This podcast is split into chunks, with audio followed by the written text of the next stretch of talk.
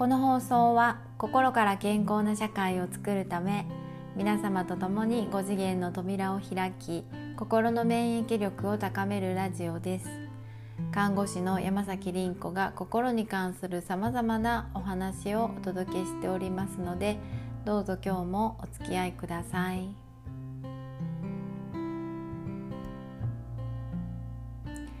こんにちは。えー、2020年9月秋分の日を迎えましたが皆様いかがお過ごしでしょうか？あの私はですねえっと半年くらい前の、えー、春分の日にえっとねコロナに関する音源をねえっと YouTube にアップしたんですよね。まだラジオをやる前でした。でその時にまあコロナでどういうことが起こっているのかどういう情報操作心理操作が行われているのかについてお話をしてそしてもう2020年あのとんでもないやっぱ変化が起こるっていうのを1月からね言ってたんですけど今私たちが何をすればいいかっていうことについて3つお伝えしたんですね。でそこから半年経ちましてうーんとこの半年間にえー、またかなりの、えっと、情報が入ってきております。で、うんと、2021年に向けてですね今度はどんなことが起こるのか私たちの心構ええーと、とどういう方向に進んでいったらいいのかっていうことについてねまたあのお伝えしたいなと思ったんですね。で今回は、えっと、情報量がかなり多くてですねそして何をお伝えして何を省けばいいかっていうのがやっぱり私も迷いましてで3つに分けてお伝えしたいと思うんですね。で1つ目はえー、っとねネガティブ面といいますか、まあ、コロナに関することですね。そして2つ目はですねまあ肯定的な側面というか、えっと、未来に向かう方向性の情報をお伝えしてそして3本目にですねじゃあ私たちはどうしたらいいかっていうことについて、えっと、3つの音源でお話ししたいと思います。よろしくお付き合いください。で今ね非常にこう企業が二極化していく時期なんですよね。えーと、今まで私は個人が二極化していくよとそしてあの展開と地獄というお話とかもしてきたんですけれども今企業も二極化してきてましておそらく2021年は政治が一旦ストップするんじゃないかなって思うんですね。で皆さん IoT 構想とか聞いたことあるでしょうかね。あのもうまるでねあの近未来のこうなんかちょっと映画で見たようななんかそういう生活がどうやら始まるみたいなんですね。でこのことがどうやらメディアでは出されていない情報みたいなんです。だけど私の周りにいらっしゃる方にはできる限りのことをお伝えしたいなと思っております。えー、情報にはですね実はその表面的な情報とそして裏の情報みたいなのがあります。でえっと、これ物事の真理なんですが誠の断りなんですが物事っていうのは全てこの表面と裏面から解釈することができるんですどっちの方向からも一つの出来事を見ることができるっていうことなんですねで例えばとあなたが今最も信頼している人がいるじゃいるとしますよねこれ例えですよ例え話ね。でえっと、その人と、えっと、一緒にいて全ては物事がね良い方向に導かれているというそういう感じを持っているとしましょう。だけどね万が一その人との関係性が破綻した時全てはひっくり返るんですね。あらゆることはあの自分を陥れるための計画だったのかなっていうふうに見えちゃうんですよ。もう数年間あの遡って過去のことを思い出しても全てそれで、えっと、合点がいくんですね。物事って必ず両局面があるんですそして私たちは常にどちらか一方を選択しているっていうことなんですね。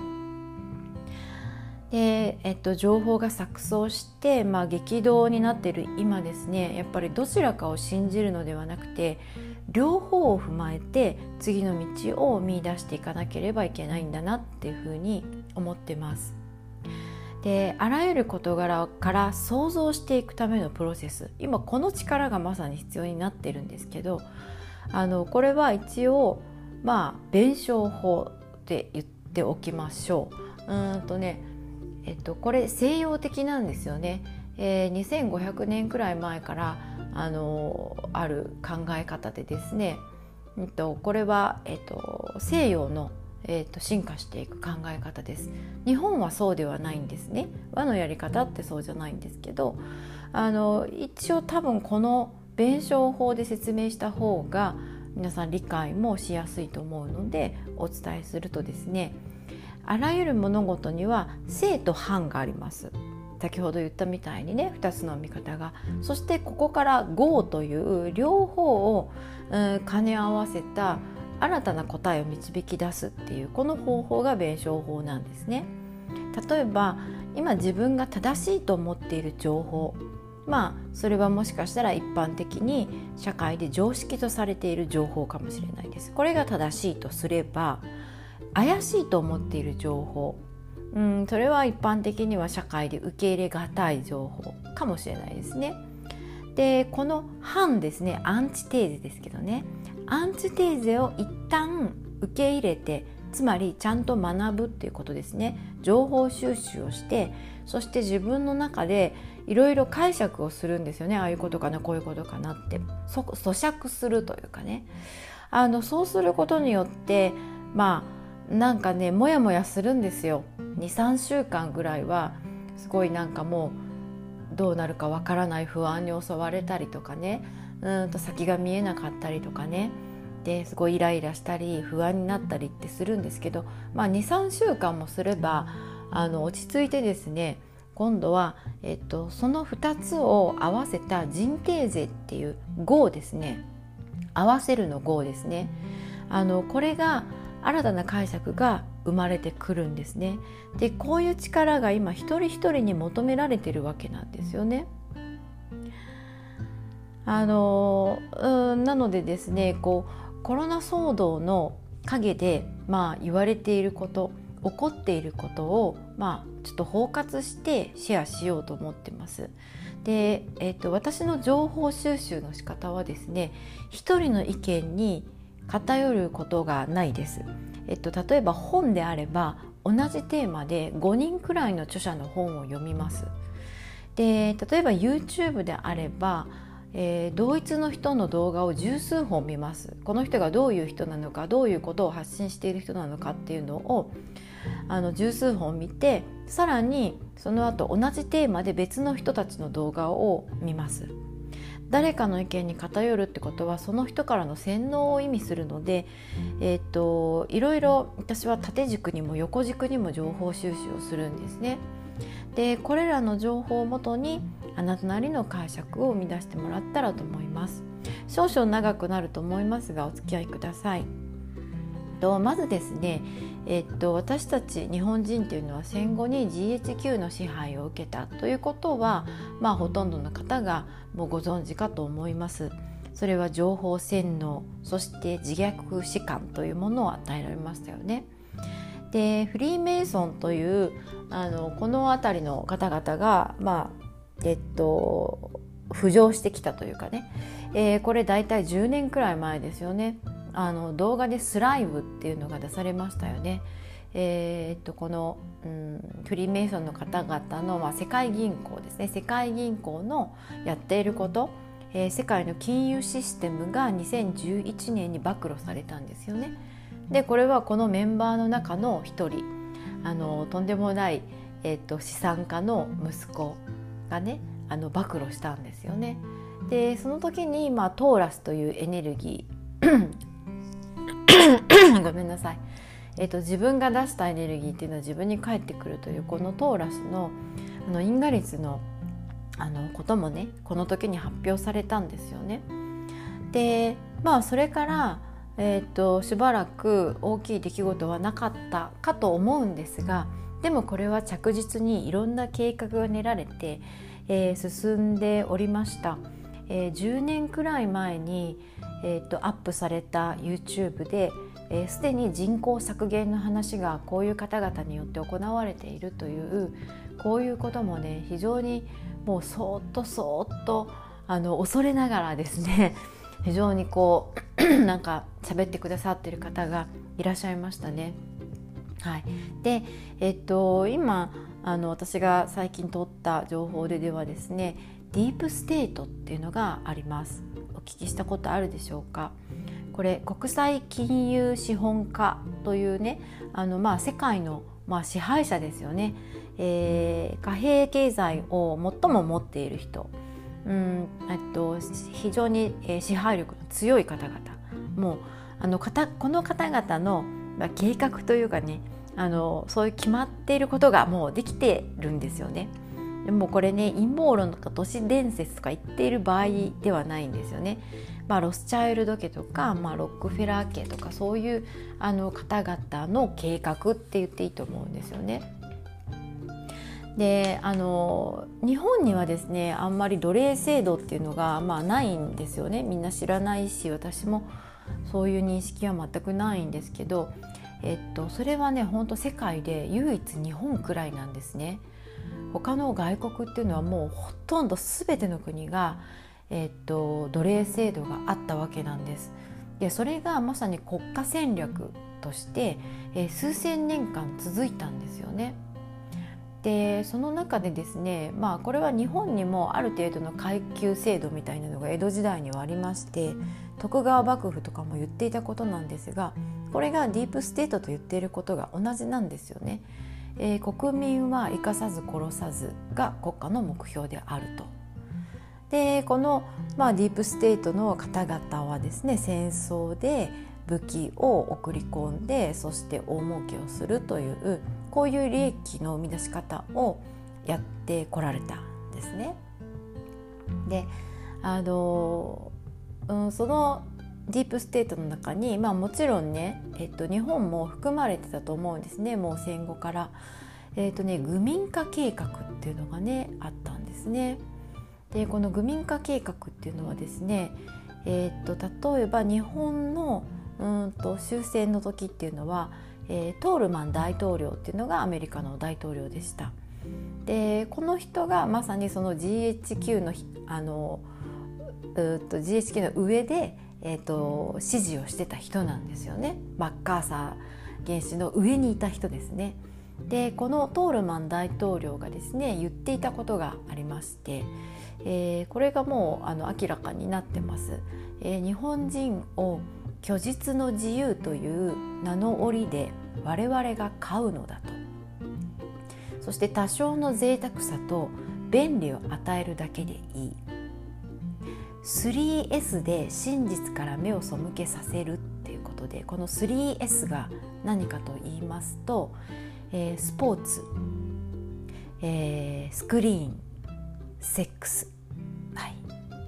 え、スポーツはですね、えー、非常に、えーと、戦後競技っていうのがすごく多いですよね。1年間に何回やってるんだろうっていうぐらいあのいろんな種目の競技をねあのされてますよね。そしてオリンピックもそうですよね。オリンピックなんかは本当にこうあの平和の祭典という名の世界の争いだって思ってたんですけどなぜ1位を決めなきゃいけないのかと。で別に1位を決めて国が争う必要はないと思うんですが、まあ、こういうもので目を背けさせていたんですよね。あとプロ野球とかサッカーとかもそうなんですよね。みんな熱くなりますよね。あのそういうもので真実からね目を背けさせるということをしてるんですね。あとスクリーンですね。映画。映画好きな人非常に多いですよね。私もそうでした。結婚前ぐらいまではもうやたら映画を見てました洋画が大好きでしたで結婚してからはその2時間の、えっと、映画をじっと見ている間がないっていうことでまあ見なくなったんですけど非常にこの影響力っていうのは大きいなと思うんですね。そしてセックスですねあのこれはもうね性というのは全生物のまあ根源ですので非常にそこに向かうエネルギーっていうのはめちゃくちゃ強いんですよね。でこういう3つを、えーと、手段として使っていたわけなんです。そしてね、えー、家畜が主人である我々のために貢献するのは当然のことであると。そのために我々の財産でもある家畜の肉体は長寿にしておかなければならない誰のことを言ってるか分かりますか？家畜っていうのが化学物質なので病気にしてしかも生かし続けるのだとこれによって我々は収穫を得続けるだろう。これは小宣国の権限である。ということをあのトールマン大統領は言っていたっていうことなんですよね。であのまあそうやってね体にまあ悪い食品を食べさせて長寿でそして長い間医療にかからせるという。で日本の寝たきりっていうのはね平均10年で世界一長いそうですね。で世界で最も医療と薬を愛する国民ということでこれアメリカの戦略が成功してるんですよね、えー、薬の消費量は世界一ですね。で一方ですねアメリカでは医療費っていうのは減少してきてるんですね。なぜなら抗がん剤治療をやめる人が増えたからなんです。もう治療をしても、えー、強い副作用で逆に死期を早めるだけで、えー、っと自分たちのせあの幸せにつながらないっていうことに気づき始めたんですよね。そして自分たちなりにいろいろやり始めた。これは、えっと、健康保険制度がないからだと思います。高額な医療費が払えないから。あのそういうことに早く気づいたんだと思うんですね。日本はまだまだ、えっと、盲目の中に入れられてるっていうことなんですよね。でロスロスチャイルド家が言い放った有名な言葉がありましてこれは「えーと、通貨発行権と管理権を私に与えよそうすれば誰がどんな法律を作ろうがどうでもよいっていうことでね。あの非常にいろんなことが計画的にされてそして生かさず殺さず利益にする戦争で大儲けということがされてきたわけなんです。であの安倍さんが最近ね引退されましたよね。でまあいろんなことが言われてますが、えー、私はですねこのディープステートがどうやら背景にあるんじゃないかなって思うんですね。っていうのはですね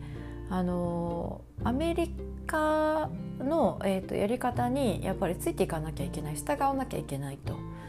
でこのアメリカと今中国がちょっと争い始めてますよね。ということはえー、日本の内閣の主要のあたりに、えー、っと中国と、うん、親しい人たちがいたらこれは後々いろいろと問題が発生する可能性があるんですよね。で日本の利益っていうのはあのもう、えっと、10年以上前からドルを救うためにねどんどんアメリカにつぎ込まれてるんだそうですね。なのでね私たちが働いても働いても税金をいくらたくさん払ってもあの決して私たちが楽になることはないというあの全て、えーと、海外の方にアメリカの方に流れているっていうことなんですね。今日本にもアメリカの企業たくさんあると思うんですけどね、えーと、日本に税金を納めなくていいんですよね。あの全て、えーと自分の国なんですよね。この辺りをあの見ればわかると思うんですね。こういうものがねあの私たちの背景にあるわけなんです。でえっとそれそこからちょっとコロナの話に入っていきたいなと思います。えー、実はですねコロナはデマだったっていうこういうまあちょっとねあの記事もありましてどうなのかなっていう私もそれを見た時はまあびっくりして、まあ、それはちょっと言い過ぎだろうって思ったんです正直。だけどねいろんな情報を取っていくとなんか合致してくるんですよねこれもまたね。例えばですねえっと、えー、2019年去年ですね11月17日に武漢で1人目のコロナ感染者が出たんですけどね、えーと、この感染者が出る2ヶ月 ごめんなさい2ヶ月くらい前にですねつまり9月の18日にですね武漢の空港でパンデミックのシミュレーションがすでに行われていたっていうあのこれはねえっと「朝芸ビズ」っていうね、え、朝日新聞の主に芸能を扱うサイトだと思うんですけどここにテレビ局外信部キャップのねえー、報告書みたいなものが、えー、っと掲載されてたんですよね。でそれがあの武漢で行われた武漢の空港で行われたパンデミックのシミュレーションだったんですよね。でなんとその1ヶ月後ですね、えー、つまり、えーと、コロナが発生する1ヶ月前10月18日ですね昨年のアメリカのニューヨークのザ・ピエールホテルっていうところで、えー、イベント、えー、201っていうのが行われてたんです。でこのイベント201の、まあ、副題といいますかその名前がですねグローバル・パンデミック・エクササイズっていうあのこれも、えーと、パンデミックのシミュレーションなんですよね。でこれの主催をしていたのがアメリカのジョンス・ホプキンス大学健康安全保障センターっていうところなんですね。聞いたことありますよね。このコロナで何回も報道されてましたよね。ジョンソン・ホプキンス大学あの付属病院っていうのがねで大変なことになってるとかいろいろ言われてましたでその、えっと、イベントの共催がビル・ゲイツ財団なんですね。でビル・ゲイツ財団もまあ今ねいろいろ言われてますよね。で、え、っと協賛をしながらビル・ゲイツも参加していたそうなんですね。もちろんあのジョンス・ホプキンス大学のメンバー。そしてねそこに、えっと、参加していた主な人たちがですねまず WHO ですね世界保健機構。そして CDC アメリカ疾病予防センターですね。CCDC は中国疾病予防管理センターですね。そしてジョンソンジョンソンっていう、えー、これは SARS とか COV などのワクチンを製造している有名な会社です。でヘンリー・シャインっていうこれも世界最大の医療機器メーカーですね。そしてワクチン製造会社ですね。でエデルマンっていう会社。これは世界最大の広報会社です。日本でいうところの電通みたいなそういうものですね。そして元国家安全保障担当、えー、次席大統領補佐官とかね、えー、世界銀行の方々。そして航空会社の方々。ワクチン製造会社の方々そして広告会社というこういう壮大なメンバーで、えー、武漢でコロナが発生する1ヶ月前にパンデミックエクササイズが行われてたっていうことなんですね。でその動画がねまあねあの今もあるんですよね。えっとあの和和訳和訳できるように、えーと、してくれている動画もねご丁寧にありましてでまあそれを見れば、えっと、明確な数字もね語られてるんですね。それを少し上げてみます。シミュレーションの予測です、えー、この時に、えっと、挙げられていた予測はおそらくこのパンデミックが起こった場合3ヶ月後には感染者が3万人になり死者が2,000人になるでしょうと。そして数ヶ月後には感染者が420万人死者が24万人になりほぼ全ての国で感染が広がるとそして18ヶ月後には全世界で死者が6500万人に広がるというこういう予測が立てられてたんですね。で実際コロナの数字はどうかって言いますとですね2020年の8月現在、まあ、発生から9ヶ月ですよね、えー、この数値がですね感染者2400万人死者82万人ということで、えー、数ヶ月後という、えー、期間で立てられていたシミュレーションの数字感染者420万人に対し、えー、2020年8月は感染者2400万人なんで、えー、っと超えてますよね。うんと4倍から5倍ぐらいに5倍ぐらいですかねそして死者24万人って予測されてたのが、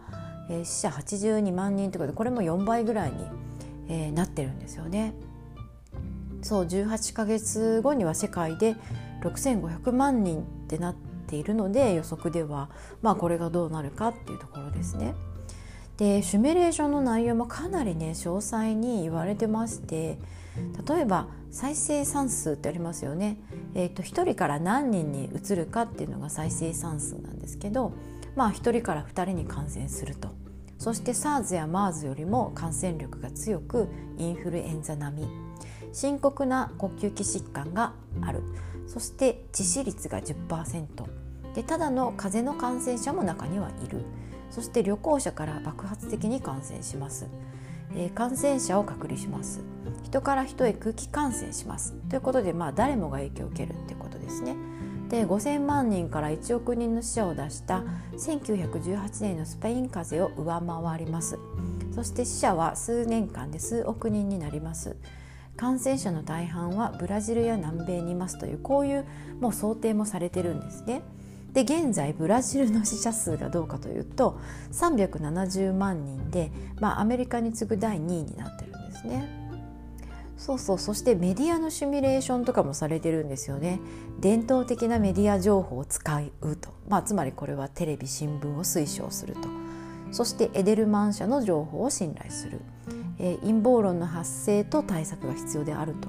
でフェイク情報はやっぱり制限する。デマ情報は、まあ、SNS アカウント停止にするとかで、まあ、どれぐらいの人がどれぐらいの情報を管理できるかっていうのもシミュレーションされてるわけです。そしてインターネットシャットダウンというこれも入ってるそうなんですね。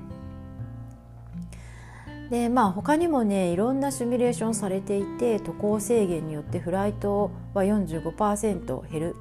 えー、旅行業界の大旅行業界が大打撃を受ける観光主体の国は大打撃を受ける。医療は崩壊する。仮設施設に患者があふれるテレワーク化が進むとか。もうこの辺までも全部シミュレーションされてるんですよね。えー、治安の悪化だったりとか大規模なデモや暴動の発生。国家による国民の、えー、強制弾圧。そして人々は感染を恐れて外出を避ける。消費者の購買意欲の低下。小売サ小売サービス業に多大な影響。中小から多くの会社が、えー中えーと、倒産するというね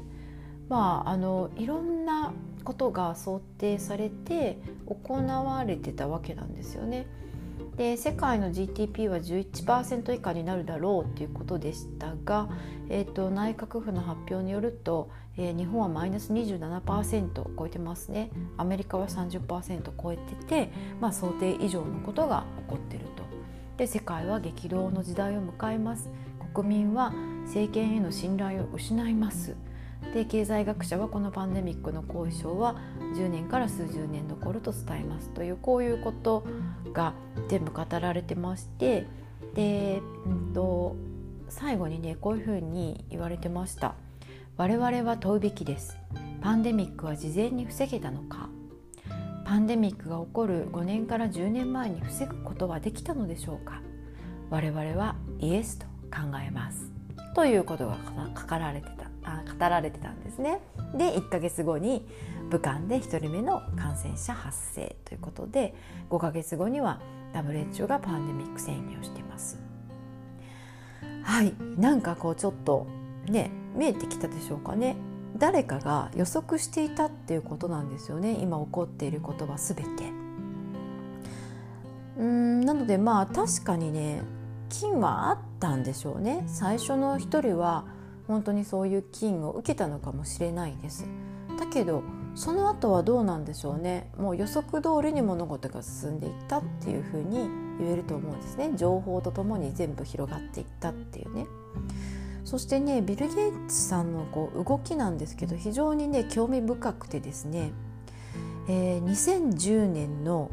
TED でですね実はこんなことを言ってるんですね。ワクチンで世界人口を10から15%下げることができるって。興味深いですよね。ワクチンを上手に使えたら作れたら世界の人口を減らせるっていうことを言ってるんですねで2015年の TED ではパンデミックが起こるということをもうすでに予言してるんですね。そして2019年はもうパンデミック予行演習。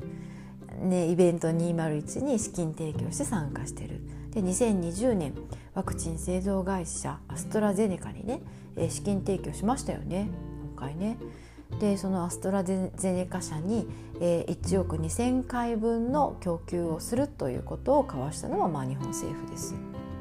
そしておそらくもう来年早々にはワクチンの接種が開始されるだろうということなんですね。でこの、まあ、イベントあの201の参加者っていうのがほとんどこのクライシスコミュニケーションというこの専門家なんですね。まあ、つまりそういう崩壊するような出来事が起こった時にあのどういうふうに情報を扱うか、まあ、私もコミュニケーションプロコミュニケーターなんですよね実はね。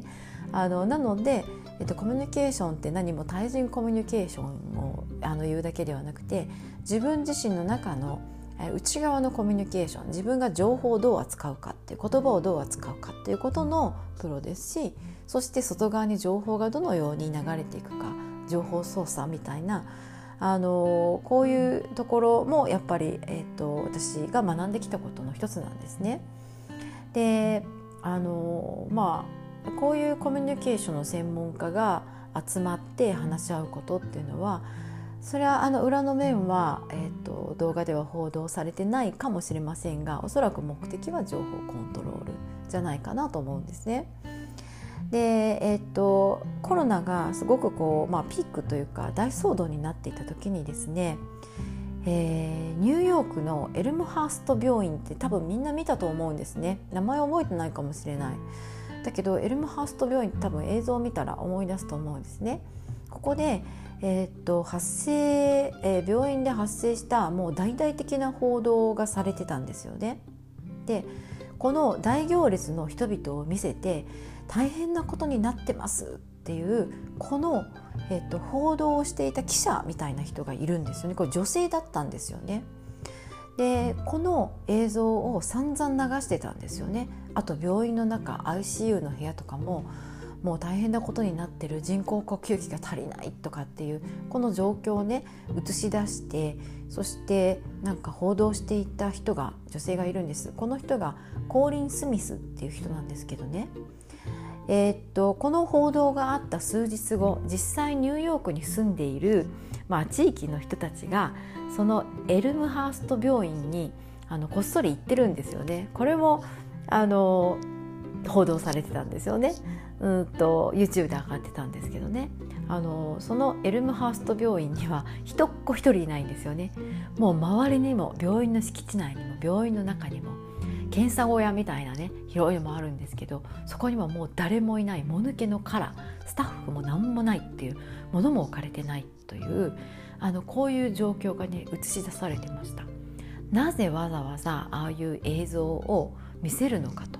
人々をパニックに陥れる映像をわざわざ報道するのかっていうあのまあ映像っていくらでも組み合わせができるんですよね死体を、えっと、安置する場所がなくてそしてそれをどんどん霊柩車あるいは保霊車に積んでいっているというこの映像とかも、まあ、作れ作ろうと思えば作れるわけなんですよね。でまあそういうことがなんか示唆されてたんですよね。でこのコーリン・スミスっていう人がですねあそうそう人工呼吸器が足りないって報道されてたのは後に病院側は人工呼吸器の不足を否定してましたね。これもなんかあの動画がちょっともうあの変更が加えられてましたね。であのこのコーリン・スミスっていう人なんですけれどもね、えー、この人がですねとまあどうしようかなえっとまあ少しお話しするとしたらですね、えー、この人はね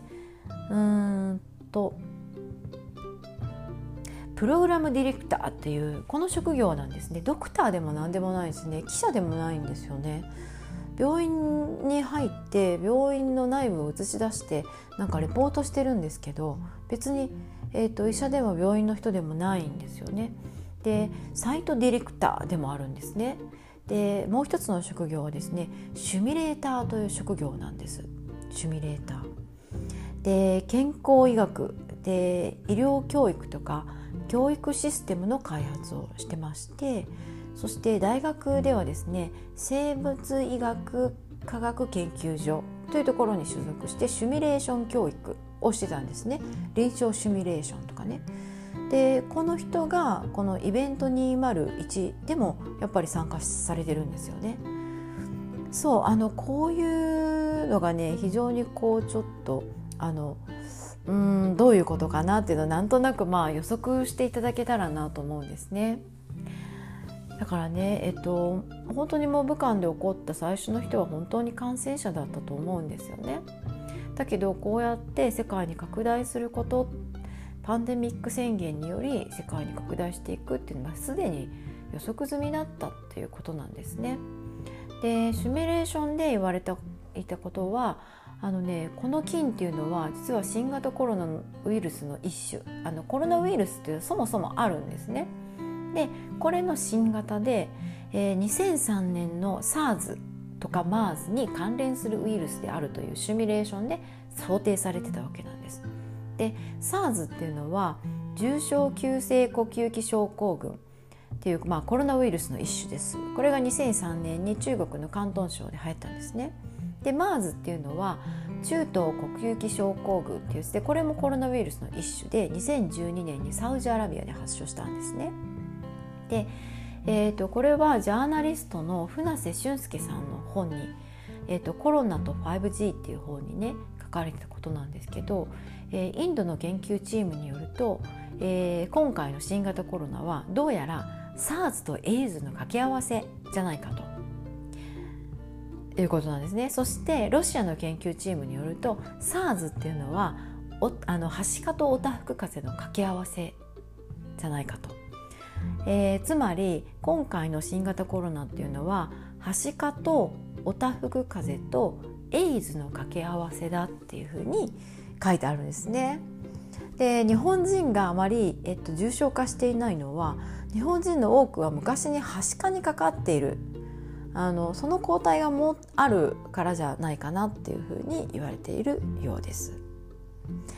でまあこんなことをいろいろ考えていくとですね、えー、新型コロナっていうのはそもそも存在しないんじゃないかと。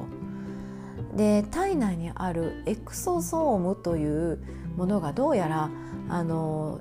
ECPR 検査に、えーと、反応するんですね。でそういうまあさまざ、まな意見っていうのがあのもう飛び交ってるわけなんですよね。でこれが、まあ、事実だって私は言っているわけではなくてですね一つの情報として捉えていただきたいんです。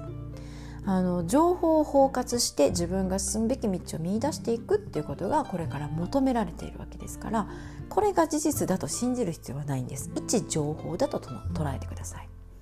そして、えー、CPR 検査の真実というところに入っていきたいんですけどこれのね確実性は10%以下って言われてます。もうあのこの辺りの話になると非常に数値化で、えーと、音声で伝えるにはちょっとまあ分かりにくさもあるので、えー、ともう割愛させていただきます。どうぞ皆さんそれぞれ調べてみてください。CPR 検査についてもいろんな意見が言われてますのでね。でこれはどうやらコロナ以外のウイルスでも陽性反応って出るんですよね。CPR 検査って他のあのウイルス検査でも行われてまして他のウイルスがいたらそれで陽性反応が出るんですね。で私たちの体の中には常在菌としていろんな菌があってですねそういうものもあと陽性反応として出るわけです。でそれら全てをコロナ陽性反応として、えっと、扱いなさいと言われているわけなんです。CPR 検査が陽性になったからといってコロナ感染者ではないわけなんですけどイエスとはイコールとは言えないんですけれどももうこれはコロナ陽性患者として扱われるわけなんです。で愛知県の知事がですね第2波騒ぎをしてましたよね。でこれがですね日々の発生件数はもうほとんど減少減少減少で下がってきててもうまさにゼロに近い状態になっている再生産数が1を切っている状況なのにあのこういうことを言い出したんですよね第2波が来ているって言って大騒ぎをしたんですよね。でこれはなぜかというとマスコミが累計を上げてるんですね。わかります？コロナ患者の累計です累計今日はこれだけ増えたので今までで総総人数これだけになりましたっていう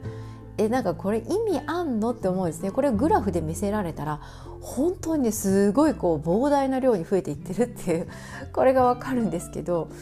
でもねそれ足したところでほんでってねなるじゃないですか。あのここれがね本当に情報操作だなと思うんですね。もし愛知県の知事がねこういうものを見てあの大騒ぎしてたとしたら本当にもう少し勉強した方がいいよねっていうところなんですよね。であのこれはねあの医療従事者の中でもちょっと言われてたんですよね。えーと、厚生省からのお達しでですね、えー、CPR 陽性患者が亡くなった場合ですね亡くなあの、えっと、別の原因で死ぬっていうことももちろんあるわけですもともとそこに入院していて、えっと、別の原因で死んだっていうだけどこの人もあの調べた時には陽性になっていたよっていう人ね、えー、この人の死因をどういうふうに扱うのかと。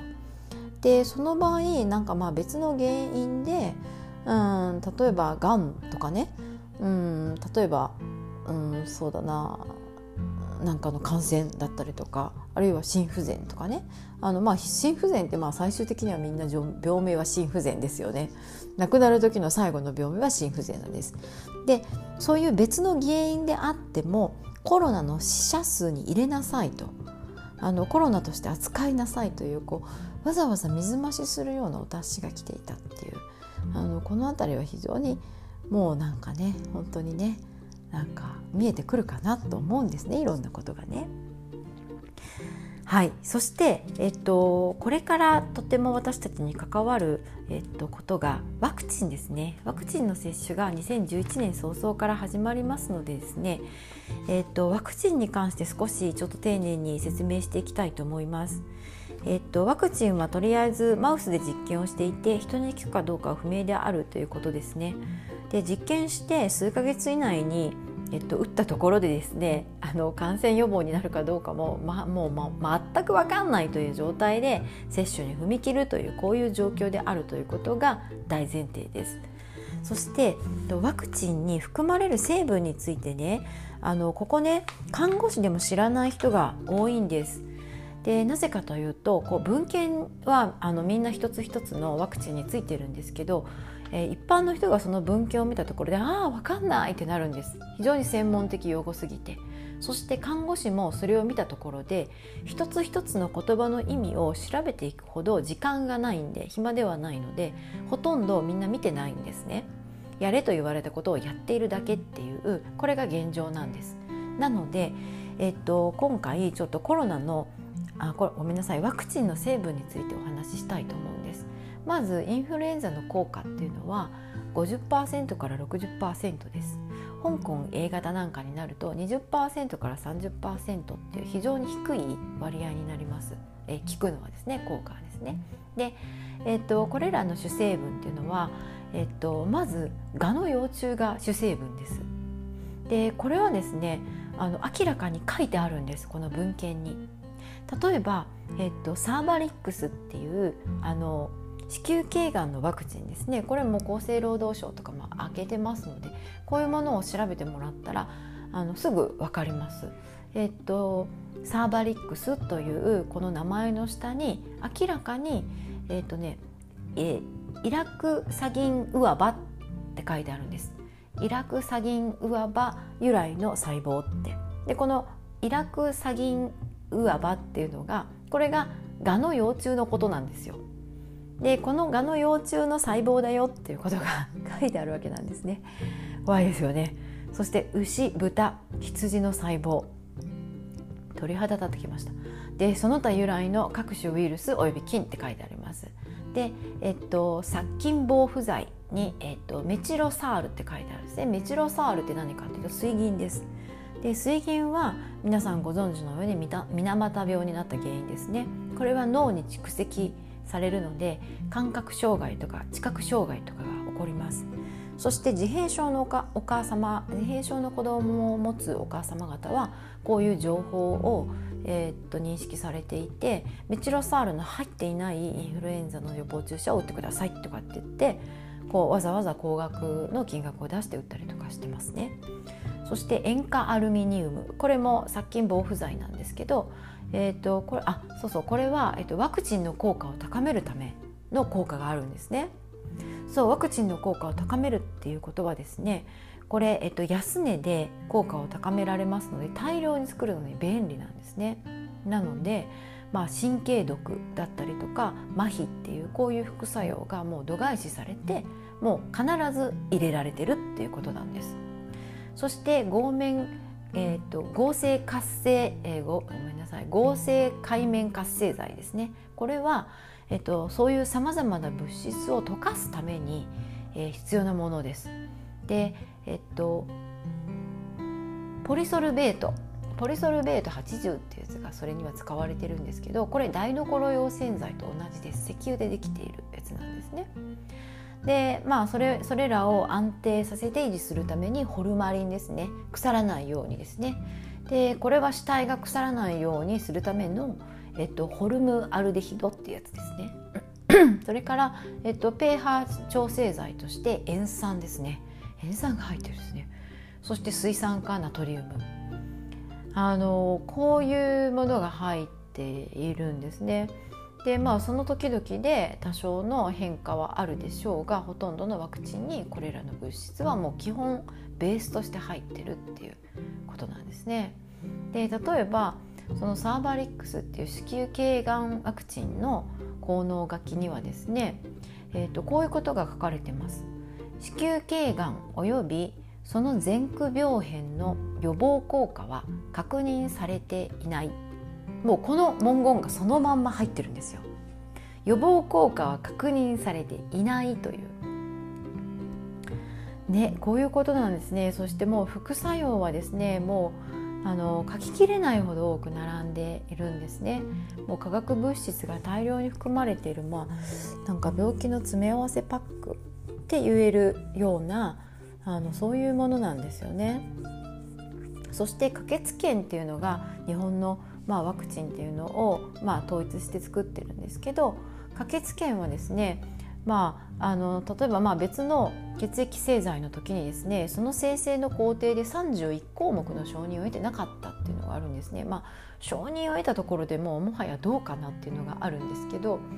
でこの理由はですね承認を得るのに非常に時間がかかりすぎるということで販売に踏み切ったと。もうねなんか何のために仕事をしてるのかっていうところですよね。でこれの謝罪記者会見とか行われてましたけど、まあ、理事長はその時あの言った言葉はですねあの危険があるという認識はございませんでしたというふうに言ってるんですよね。でこのまああの駆けつけが作ったサーバリックスっていうやつが、えーと、と2013年4月までにですね260万人の人にえー、子宮頸がんの予防で、まあ、つまり女性ですね特に若い女性の方々に260万人接種されたんですね。でそのうち全身に及ぶ重症の副反応が2300件出てるんです。この数字も本当かどうかねまあ分かんないところですけどそのうち重篤になったのが500件。重篤になったってことはおそらく後遺症が残ったんでしょうね。そのうちその後裁判も行われてましたよね。えー、ただワクチンと症状の関連性を証明するのは難しいというこういう答えなんですよね。そうそうそうまあこういうのがワクチンであるということね、えー、っと私たちやっぱり私も長年看護婦してきましたがあのこういうものをまじまじとね情報一つ一つの言葉の情報を取ったことってなかったんですよね。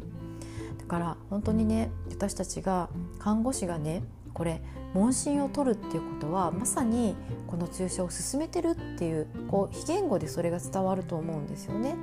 あるいはドクターが打つために打つのはドクターですけどこの準備をしているっていうことは私たちが推奨しているっていうことになると思うんですね。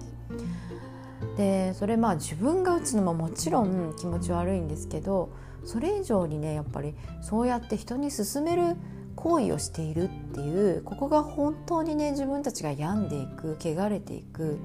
あのこの原因になるんじゃないかなっていうふうに思うんですね。だからまさに私たちは今自分が取るべき行動を決めなきゃいけないっていうことなんですね。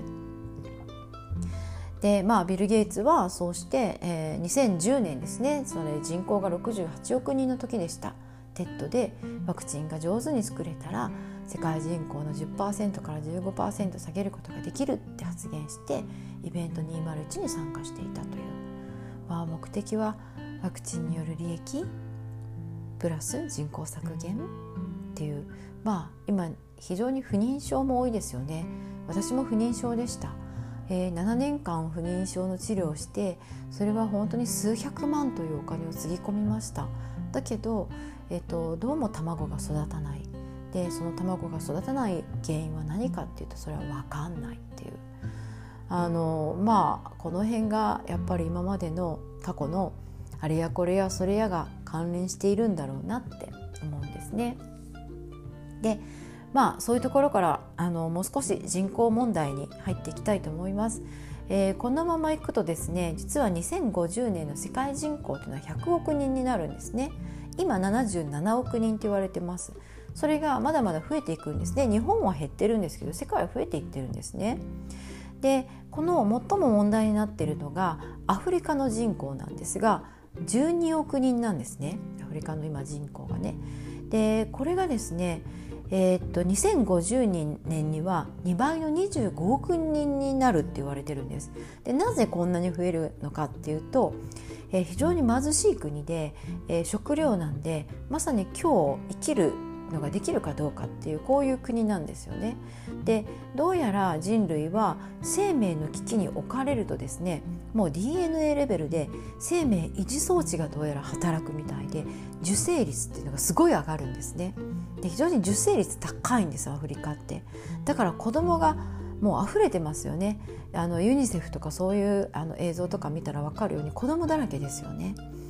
そう非常にねあの子だくさんになってるんですねなので、えーと、世界人口は、えーと、100億人になるだろうと予測されていてそのうちの4分の1が黒人になるんですねそうすると都合悪い人たちってやっぱり出てくるんですよね。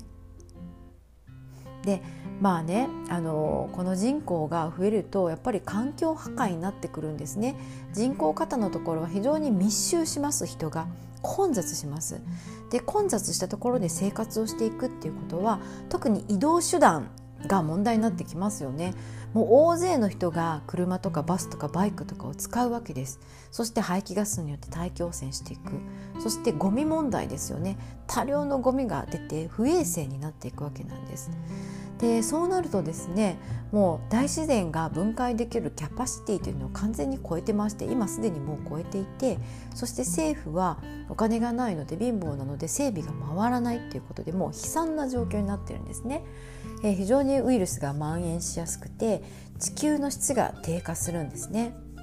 でインドもあの13億人っていう今人口ですのでねここにもやっぱりね非常にこういう問題が起こってるんですよね。でこれもうね自然と共存するには地球の余地を残しておかなければならないっていうことがこれえっ、と何だったかな？ちょっと私今思い出せないんですけどえっと、石碑で建てられた何かね10項目が書かれていてそのうちの10番目に書かれてるんですね。えっと、自然界に余地を残す必要がある地球に余地を残す必要があるっていうことででこれはまあ人口削減を意味していると思うんですけどでこの石碑が建てられているのももちろん、えっと、そのロスチャイルド家とか、えっとまあ、そういう方々のですね、うんと傘下にあるそういう団体が建てた、えーと、石碑でした。でまあそういうことで、えっと、私たちが与えられている職業普段食べている職業あ食料にそもそも問題があるっていうことなんですね。もう医療とか農業がビジネスになっているそしてこれが支配、えー、世界支配を受けているっていうことがもうそもそも私たちは健康になれないそもそも、えっと、裕福な暮らしはできない安定した暮らしもできない安心して生活できないっていうこの状況に身を置いているっていうことなんですね。とにかく安く効率よく、えっと、うんなんか売っていくっていうあのこれが、えっと、まさに今の価値なんですよね。例えば牛乳なんかはえーと、戦前の日本にはなかったんですね戦後なんですよね。で日本には牛乳を飲むという習慣がないので実は体が消化できないんですよね牛乳という成分を。えっと、欧米ではそんなことないです。昔から飲んでいたので、えっと、できるんですけど日本人って消化できないんですよね。そして牛乳を飲むことによって不調を訴える人が非常に多いんです。私もそうでした。牛乳の匂いって大嫌いだったしでなんか牛乳を飲むと本当に一日なんとなく調子が悪いっていうね。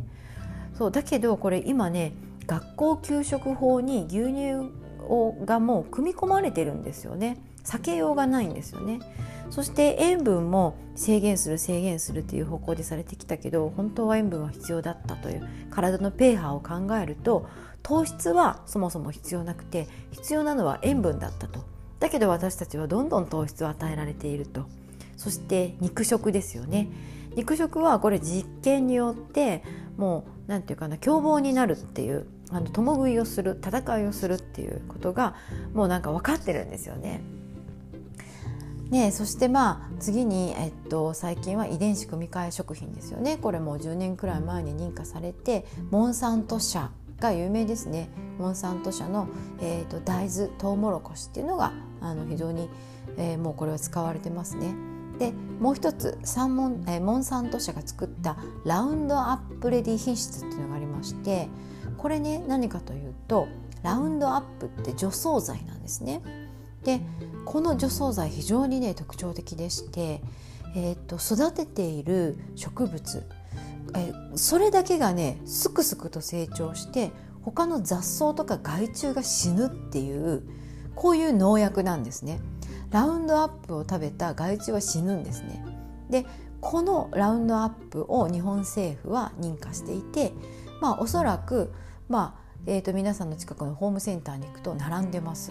農家さんが普通に購入して普通に使ってるんですね。まあこういうこととか砂漠飛びバッタの問題ですとかそして火山の噴火山火事とかありますね。えっ、と今山火事、えーと、カリフォルニアの山火事がもう史上最悪の山火事だって言われてとんでもないことになってますね東京の約6倍ぐらいの敷地が燃えてるそうですねでサンフランシスコではもう一日中空がオレンジになってこれ検索したらすぐ出てきます。映像とか動画で。えっともう真っ赤っかです。一日中空が。そしてどんよりしていてもう日が当たらなくなってますね。でこの煙がもうサンフランシスコアメリカからヨーロッパに到達したって言われてます。まさにねもう世界の終焉を連想するかのようなね映像になってますね。でこの大気汚染がですねもう1日にタバコを20箱吸うのと同じくらいの大気汚染であると言われてるんですね。でこれよく似たのが1991年にフィリピンのピナツボ火山っていうあのこの火山が爆発した時にですね、えーと、煙が成層圏まで達して、えー、世界の気温っていうのが、えーと、と0.6度下がったんですよね。で日本はその2年後に、えーと史上まれに見る冷夏に見舞われまして米が不作になり、えー、タイ米がえっと、購入されたっていうタイ米騒動ありましたね。記憶にある方もいると思います。でえっと今じゃあ日本がこうなってタイ米が買えるかっていうといやもう買えないと思いますね、えー、日本も度重なる、えっと、台風の災害で、えっと、田んぼがやられてますのでね秋にね、えっと、もう明らかに備蓄米っていうのは日本もあの減ってるんですよねでこのことを日本政府は発表してないんですけどもちろんもう足りなくなってるでしょうしそして、えーと、海外から入れることもできないというこういう状況になってるんですね。はいえーと、非常に膨大な情報量でしたが、まあ、ちょっと,、えーとこれをんと削除するっていうことがちょっとなかなか私にできなくてですね長いお話になってしまいました。そして次の音声ではですね、えー、じゃあ今度私たちが進む未来の方向ですね。今までは2020年この年に起こったことのお話でした。そして次は2021年以降の話ですね。これもまたあの、まあ、全部ではないですけどできる限りの情報を皆さんにお伝えしていきたいと思ってます。よろしくお願いします。